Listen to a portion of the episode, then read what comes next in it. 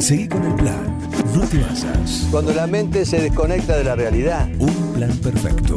Es lo más importante que tenemos. Una banda de radio.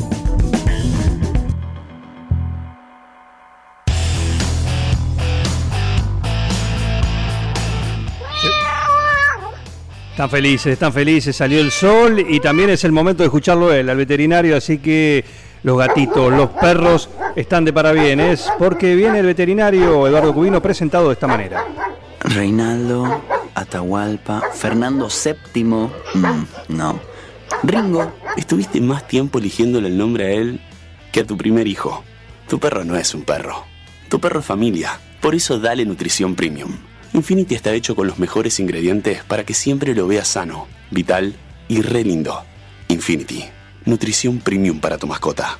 No, bueno, mejor vamos con manchitas. Buen día Eduardo Cubino, ¿cómo andás?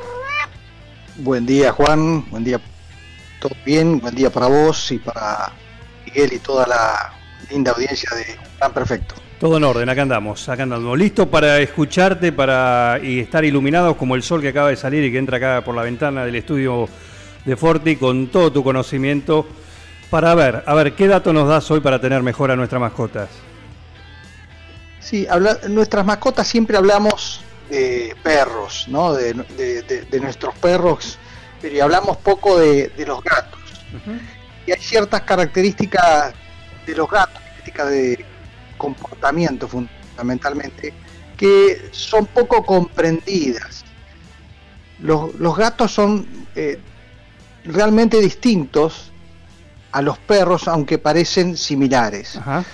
Eh, los gatos pueden entender también un montón de vocablos, de palabras, eh, pero la característica del gato es que tiene, digamos, como que pone cierta distancia. Entiende, pero no te doy bolilla. Entiende, pero no soy tipo eh, extrovertido, eh, demostrativo y cuasi este, esclavo. Y tan Eh, sumiso. trata de no demostrar este, en lo posible. Trata como, tiene como una especie de eh, dignidad, digamos que, o de orgullo, que no es así, pero pareciera así, Sí. da esa sensación, y pone como cierta distancia. Perfecto. Todo esto, todo este comportamiento de los gatos, se debe fundamentalmente a que el hombre durante tantos años los han perseguido, eh, lo han este, maltratado, envenenado incluso.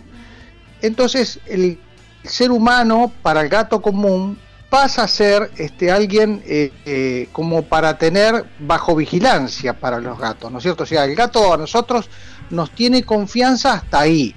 Claro. O sea, nos tiene confianza a partir del momento que nosotros le demostremos de que somos alguien seguro.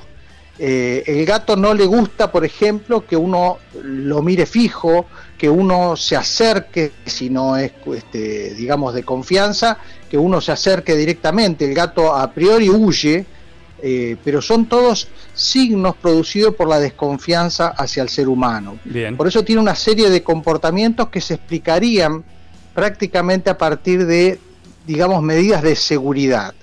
Por ejemplo, una de las cosas que más llaman la atención de los gatos es que uno le pone agua en un bebedero, agua limpia, agua buena, en un bebedero limpio, y en vez de tomar de ese bebedero, va y toma de el, el agua que cae de las macetas que cuando uno riega, o de la cuneta, o sale a la calle, Claro. o del agua que quedó en el patio de cuando uno baldea, eh, o del bidet, o de algún lavatorio, o muy común subir a, a la mesada y tomar del agua que gotea, de la canilla.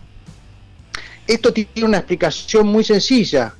Agua que corre es agua segura y no es agua que pueda estar envenenada. El agua que el hombre pone en un bebedero es para desconfiar.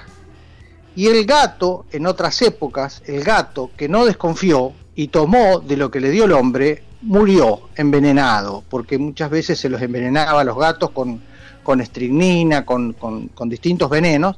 Entonces, el gato que tuvo esa desconfianza del ser humano es el, el gato que se salvó y heredó, todos los gatos que a, a posteriori heredaron eh, esa desconfianza, digamos, del ser humano. Entonces, el gato uno dice, pero ¿por qué si yo le pongo una agüita espectacular, limpia, bebedero limpio? No, va y toma de, la canilla o del agua con tierra que sale de, de cuando riego las macetas.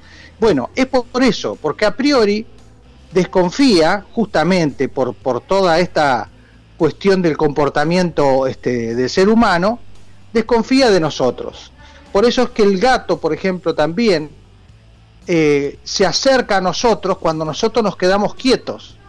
El, el, el, digamos, por eso tampoco le gustan mucho los chicos cuando, cuando recién llegan, ¿no? Este, por ejemplo, un gato que está en una casa que no hay chicos, llegan chicos de visita, el gato ¿qué hace? Se esconde. Claro. Se esconde, porque los chicos ¿qué van a querer? Los chicos eh, van a querer agarrarlo como si fuera un perro. El gato, los gatos en general no les gusta ningún cachorro de ningún tipo, ni siquiera de gato. ¿No? El gato adulto no, no quiere, porque sabe que el cachorro quiere jugar, quiere eh, morder, quiere estorbarlo, quiere agarrarlo. Entonces, el gato a priori es como si fuera un viejo gruñón, ¿no? Este, no, no quiere saber nada de los este, de los chicos. Y cuando digo chicos, digo todo chico. Cachorro de perro, cachorro de persona, cachorro de gato. No quiere saber nada. Si se acerca a la persona que está sentada, tranquila, y después de estudiarlo un rato, a ver si es realmente eh, tranquilo. La persona que se mueve, que mueve mucho los brazos, que se mueve eh, nerviosamente, que se levanta, va y viene, el gato no se va a acercar. Bien, esta eh, diferencia de comportamiento, digamos, este, este comportamiento así, por así decir, demasiado prudente, se puede notar la diferencia con otros gatos, porque nosotros estamos acostumbrados al gato común o con alguna cruza, eh, pero hay un gato, una raza, que es los siameses, que vienen de estos gatos que tenían los egipcios, los egipcios, recordemos que adoraban a los gatos, de hecho cuando moría el faraón, enterraban a, los gatos con las mismas, este, con los mismos honores y los mismos lujos en, ataúdes. Eh, los egipcios lo adoraban. De ese linaje de gatos vienen los siameses. Entonces los siameses a priori confían en el ser humano. Es al revés que los otros gatos. Por eso el siamés tiene un comportamiento que se dice vulgarmente como si fuera de perro. Parece un perro. ¿Por qué? Porque confía a priori en el ser humano porque no sufrió esta suerte de inquisición que le hicieron los humanos a los felinos, ¿no es cierto? Entonces, se nota justamente la diferencia de comportamiento. El siamés, por ejemplo, eh, llega un desconocido a la casa, se sentó, viene el siamés y se acuesta arriba de las piernas del desconocido o la desconocida y se duerme confía, cosa que un gato común jamás, haría, ese tipo de cosas. Bueno, acá tenemos otra característica ¿Sí? No, digo que para, para ver casos puntuales, acá con nosotros, tanto Miguel como Silvana, que está con nosotros nuevamente, ambos tienen gatos ¿sí? en sus casas, así que pueden contar ¿sí? de alguna de estas características, de este, los gatos, por ejemplo, Miguel y Silvana, a ver si, si son así, de desconfiados como... Totalmente. Totalmente. Eh, de hecho, uno... Eh, piensa a veces como que te van a traicionar porque por momentos se comportan hasta como con deslealtad. No, te estoy escuchando, Juan. A ver ahí. ahí sí. Ahí, sí. Eh, que sí. Eh, buen día. Eh, vine a cumplir mi palabra y decirles después cómo iban con los avances de la convivencia entre perro y gato en mi casa. Em, sí, eh, la verdad que es difícil adaptarse a un, a un animal cuyo comportamiento es totalmente diferente a un perro cuando uno está habituado a ese. Eh, no los ve tan leal, los ve más arisco, más desconfiados, eh, desleales. A veces uno siente que son desleales porque uno se eh, los trata re bien, está pendiente de ellos y en el momento menos pensado uno hizo algo que ellos reaccionaron de un modo totalmente, eh, no sé cómo eh, explicarlo, a la defensiva o agresivos. que hasta uno que es el, dueño le, da hasta un poco miedo, porque no sabes hasta qué punto te van a, mm. van a o no hacerte algo. Mira, eh, a, a priori uno tiene que entender o tratar de entender esas actitudes como que hubo algo al gato que le dio miedo. Si vos lo pensás a través del miedo, se explican casi todas las actitudes del gato. Y miedo puede ser también una agresión. ¿Me entendés? O sea, una agresión, por ejemplo, una agresión que no tiene lógica para la mirada del ser humano, seguramente que tiene que ver con el miedo. Y seguramente tiene que ver con esto de la convivencia, que el animal no está tan cómodo.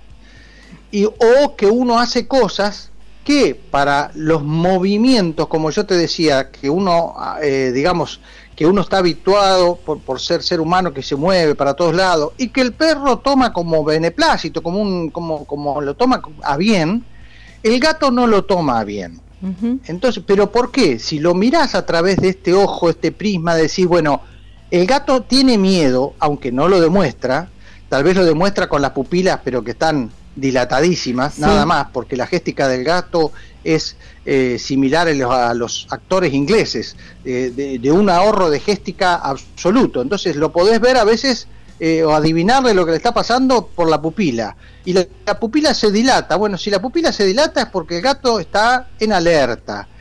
Y hay cosas que el gato está en alerta que uno no logra entender, pero sí se logra entender si uno lo mira a través de este prisma. Uh -huh. El gato se asusta. Uno tiene que preguntar, si el gato a uno lo agredió, o por ejemplo, uno estuvo, pasó y a la pasada le pegó un manotazo, sí. cosa muy común, o uno a veces lo acaricia, una, dos, tres, a la cuarta el gato lo mordió. Ah. Eh, uno lo tiene que entender de que eh, eh, de, en qué se equivocó uno eh, en qué se equivocó en la lectura del comportamiento del animal. El animal eso lo hace por defensa, uh -huh. no lo hace porque el gato es agresivo. Uno siempre lo lee en una lectura así, a primera vista, decir, qué agresivo que es este animal. Yo le estoy dando de comer, lo qué desagradecido. le cambio las piedritas, todo, sí. y el tipo va y, y lo estoy acariciando y me mordió.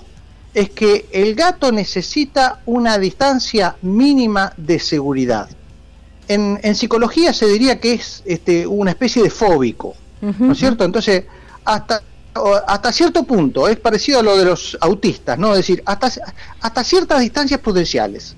Ciertas distancias prudenciales hacen a la buena relación, digamos, a la relación saludable. El gato necesita una distancia distinta a la nuestra, distinta a la de los perros. El perro es 2 más 2 es 4, es sencillo, se puede entender fácilmente el gato está todo filtrado el comportamiento a través de esta especie de seguridad que necesita. Entonces, te acaricio, pero si el gato empieza a mover la cola medio rápido, bueno, se terminó el timer, ¿no? Este 3, 2, 1, 0, saca la mano porque te, sí, te, te, te aplico un, un castigo, te, muerdo o te, o te pego. Lo que este, veo, ah, pero es perdón. porque el gato está muerto de miedo, ¿eh? No, yo lo que veo con mis gatos es que eh, cuando ellos quieren que uno les preste atención, eh, de, eh, bueno, te molestan, se suben a la computadora o en donde vos estés haciendo algo te interrumpen. Pero cuando claro. vos querés ir a tocarlos y ellos nos quieren, automáticamente eh, te ponen un límite y te lo hacen sentir.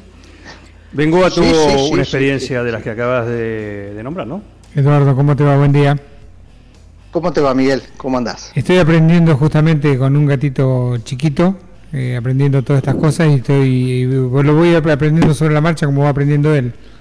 Este, hoy justamente claro. Eh, entré al baño y se había metido adentro de la, de la bañadera y estaba tomando agua de la bañadera cuando le puse agua, agua fresca un ratito antes. Así que exactamente Exacto. eso que vos decís. ¿Qué necesidad tiene de ir a tomar a esa agua? Lo que veo también sí. que conviviendo con una con una perra que ya estaba presidente en la casa, está como tomando hábitos de, de, de perro. Por ejemplo, cuando claro. llego, la perra obviamente me está esperando, ya reconoce el ruido de la bicicleta, la puerta, etcétera, y me está esperando en la puerta. Y él también está esperando, como diciendo, yo también me sumo. Claro, claro, claro, claro. Porque aunque tome esas distancias, aunque tome esas distancias, eh, el gato también lo quiere a uno como dueño. Claro. y quiere estar con uno.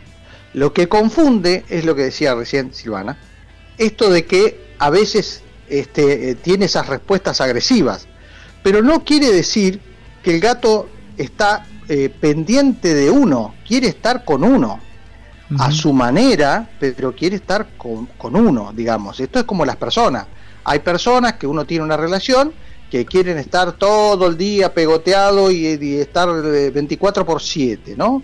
Eh, y otras personas que necesitan una distancia, ¿no? Tanto pegoteo medio como que le molesta. El gato, el, el, el pegoteo le, por ahí le molesta eh, y está esta cuestión de que, eh, digamos, como que eh, el gato termina domesticando al hombre y no al revés. Esto que decía Silvana. Cuando él quiere, sí. Cuando yo quiero, no. Claro. Este tiene esta cuestión de este, que tiene que ser cuando ellos quieren, ¿no es cierto? Eso es una característica del gato. Que después se va aflojando cuando empieza a confiar con nosotros, de, de nosotros. Eh, se va aflojando a la medida que uno le demuestre que es seguro y que empieza a haber esta confianza que dan los mimos, el tipo ya deja de tener estas respuestas medio de, de- de salvajito de la calle. Este, poco a poco las va dejando, digamos, en la medida que uno le demuestre confianza y que, y que uno no es agresivo, ¿no? Porque a veces uno lo quiere, por ejemplo, lo quiere sacar porque se subió arriba de la, de la computadora y ah, no quieren saber nada. Este, algunos se lo toman a bien, otros no quieren saber nada y por ahí hasta se quejan o por ahí tiran un, un rajuñón, digamos. Pero bueno, poco a poco eso se va limando con el tiempo. Eduardo. Este, la me- la ma- sí. No, le hago una pregunta. Usted me dice que poco a poco se va limando con el tiempo. Tengo entendido que los gatos viven unos 14, 15 años. Eh, mi gato tiene entre casi 6 años y sigue eh, esta cuestión que yo le decía, por momentos deambula por toda la casa atrás mío, que me enferma porque no me gusta que me siguen por todos lados. Hasta me sigue al baño. Totalmente, Eh, totalmente. y por momentos es la, es la ignorancia total. El problema lo que veo, yo no sé si corresponde a que fueron animales salvajes, que fueron rescatados de la calle. Si bien se nota a medida que pasa el tiempo que son más mansitos eh, y más... eh, me extraña que por momentos sean todavía tan desconfiados. Un día le pisé la cola cuando le fui a dar alimento y bueno, sin querer le pisé la cola y era para atenderlo a él. No se lo olvida más. Ese día se fue que jamás sale porque le cuesta un montón eh, trepar para escaparse y no apareció más en todo el día. Y tiene seis años casi. ofendió? Sí. Bueno, bueno, pero, pero eso, era para ir. eso habla. Sí, sí, sí, sí, sí, pero, pero estuvo la agresión. Él, él no piensa lo del accidente, piensa que le, le pisaste la cola o le... Entonces, eh, eso habla del- de, de la agresión que tuvo el gato o sus antepasados en el pasado. ¿No es cierto? Eso habla de eso. Digamos, eh, ante la primera agresión tuya, él lo leyó como una agresión. Una agresión, claro. No Sí, está leyendo que vos me das de comer, entonces como me tratás bien, te tengo que perdonar. No, no, me agrediste, me voy, chau. Este, sos una loca que me pisaste la cola. Entonces, hay que hay que ver eso y tratar de entender eso. No que hay que consentirle cualquier cosa, porque no. Pero digamos, en- el, el- el comportamiento del gato que tiene esas actitudes que uno a veces no entiende es porque el tipo a primera, a priori, toma como una agresión. Cosas Una que no son agresión, pero a- claro, Una claro, amenaza a entonces su dice, "Uy, subsistencia, esta- ¿no? A su esta super- yo confiaba en esta, confiaba en esta chica y resulta que me va y me, me pisa la cola. No, no, no, me rajo. Por las dudas me rajo. Claro. Y también se ofenden. Y también tienen, eh, a ver, pocos recursos para quejarse. Pocos recursos para quejarse. El perro sabe protestar, ladra, se queja, llora, hace, digamos, hace, hace, Hace teatro. El, el gato, el gato no tiene tantos recursos para quejarse, no, no usa. Entonces los recursos que usa para quejarse son, por ejemplo, uno ese, irse. Sí. El otro recurso para quejarse, que a veces lo- los, los- los dueños se enojan muchísimo, por ejemplo, uno hizo algo que al gato no le gustó, y el animal va y ¿qué hace? Pis y o caca fuera del lugar. Lo que me pasa a mí. Y si se enoja mucho, si se enoja mucho, ¿dónde hace? En, el al- en la cama, eh, donde uno duerme, o al lado de la cama donde uno duerme, como una manera de ponerle nombre y apellido a, a con quien está enojado. Eh, y La también cosa otras vos. cosas que hace, por ejemplo, Ah, no este, que empiezan a tirar o romper cosas que uno quiere.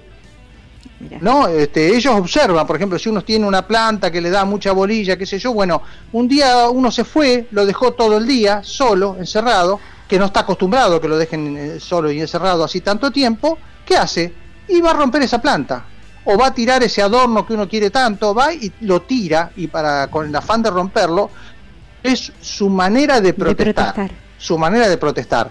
Y ya digo de, de ahora, o sea que para que quede claro, en el gato el tema de la culpa no funciona. ¿No? Esto de que en el perro uno le agarra y le dice, ¿qué hiciste acá? Y le lleva y le, le, este, le, le refriega la trompa, supongamos que hizo pis fuera de lugar o que rompió algo, y el perro pone toda la cara de compungido y una cara de culpa, baja las orejas. En el gato la culpa no funciona. Yo se lo hice a mi gato. ocurre Se lo- eh, eh, castigarlo, eh, lo más probable es que se enoje más. Sí, Bien. yo lo hice con mi gato y además que me costó horrores agarrarlo para meterle la trompa y que se- me, ara- me lastimó, Sí, eh, se enojó obvio, más. obvio. Claro. Se enojó más y no aprendió. No, no, no aprende, no aprende. Este, hay que cuando cuando el gato hace una cosa fuera de lugar, hay que primero pensarlo dos veces, saber qué es lo que uno va a hacer. Está bien indicarle y uno enojarse, digamos, decirle, ¿qué hiciste acá? ¿Qué yo? Pero esto de agredirlo suele tener el resultado opuesto al que uno busca, ¿no? Porque el gato lo, lo vive como una agresión. Hay que pensar, ¿no será que se habrá enojado por algo que yo hice? Sí. Me encantó, Entonces, sinceramente me eh, encantó todo porque aprendí un montón, así que le, agrade- le agradezco muchísimo. Eh, para eso está todos los lunes acá. Tenemos un mensaje de un oyente, eh, Eduardo. A ver. Eh, se se llama Alf- Alfredo. Alfredo. Dice, tengo una gatita. Ya me comió dos departamentos y 50 hectáreas de campo. ¿Qué hago? Las 50 hectáreas que las Que pruebe con una más grande. Que pruebe con una más grande y que tenga plata. Bien, y tenemos otro mensaje que es otro de nuestros columnistas, el doctor Fernando Mosun, que nos dice, el gato con botas, nos manda una, una foto de, de su gato al lado una, de una gorra. Dice, botitas para la familia se llama, ¿sí? Botitas. Ajá. Compañero de trabajo y de estudio. Y nos manda una foto muy tierna, ¿sí? Así que, como él, un tierno. ¿eh? El gatito, Botitas. Botitas, el, el gato de otro de nuestros columnistas.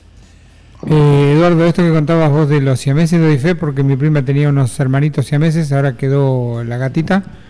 Y de entrada, yo sin ser un gran admirador de los gatos, se me echaba de panza y me, me hacía festejos cual perro. Digo, pero este es cruza con perro. digo. Claro, claro. Me sorprendió y me, me- me ganó el corazoncito. Exacto. Justamente el, el mayor grado de confianza que puede tener un gato con, con alguien es dejar acariciarse la panza. No, la panza no les gusta nada. ¿Por qué? Porque en la pelea el lugar más vulnerable entre gatos es la panza. Sí, sí. este, le zapatean en la panza el otro gato.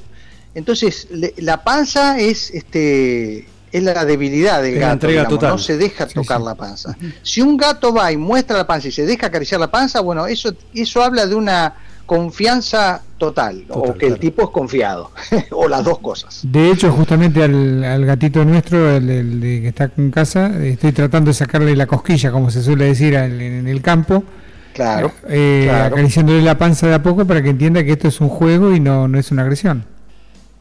Exacto, exacto, exacto. No lo Pero consigo, A ¿eh? priori habrás observado que se resiste, que no no no le gusta mucho. Patea como canguro, parece un canguro como patea. Exactamente, porque es el arma, es el arma que tienen. Claro. Patear como canguro, las patas con la, eh, son poderosísimas a la hora de rajuñarte con las patas traseras. Claro. Sí, sí, ya lo he comprobado. Bien, Eduardo, muy linda columna Más hoy. nosotros. Claro, ustedes los veterinarios también, a la hora de revisarlo, a la- hora de vacunar también, imagino que, que bueno, que también está a la orden del día con eso. ¿Se le pone bozal al gato para que no muerda en estos casos? Cuando lo tienen que vacunar o hacer No. la prevención es imposible. No, no, no, no, no, no se le puede. Le, mirá, te cuento una. En, en Suiza, este, le ponen unos guantecitos al gato antes de ir al consultorio, en la sala de espera, Claro. Mirá por si rajuña. ¿Te Claro. imaginas? Acá ponerle, andarle poner un guantecito a un gato acá. Y te rajuña cuando está poniendo el. Pero no, al, al gato no se lo puede, no se lo puede sujetar de ninguna manera, porque no es solo la boca como en el perro, sino que son las cuatro patas y aparte la habilidad del gato de retorcerse 180 grados su columna, o sea que puede darse vuelta con una facilidad muy grande, te puede agredir muchísimo, ¿no? especialmente con las patas traseras, tremendo. Y más que nosotros los seres humanos tenemos una piel que es una es una mantequita, es una muy muy lábil, digamos, es muy finita. Ellos estos rajuñones así grandes eh, no le hace nada, no llega a perforar la piel, ¿no? Por el grosor que tiene. Claro. Bien, Eduardo, un gusto, como siempre. Como cada lunes eh, tener este rato para, para escucharte. Así que eh, gracias por este, por este contacto y hasta el lunes próximo. Perfecto. Nos vemos el lunes que viene y un abrazo grande para todos ustedes y para toda la audiencia de Un Plan Perfecto. Te mando un saludo, gracias. ¿eh? Nuestro veterinario, Eduardo Cubino, que una vez más, como cada lunes, acá con todo su conocimiento para, para conocer un poquito más ¿sí? el comportamiento animal, entender a nuestras mascotas y, a todos esos lindos animales que tenemos alrededor nuestro, ¿eh? que se alimentan mucho mejor, están más sanos con Infinity, este alimento que es eh, el sponsor de esta columna. A ver, gordito, venga con mamuchi. Ay, te extraño un montón. Dale, vení. Tu novio está celoso porque le haces más mimos que a él. Lo que pasa es que tu gato no es un gato, tu gato es familia.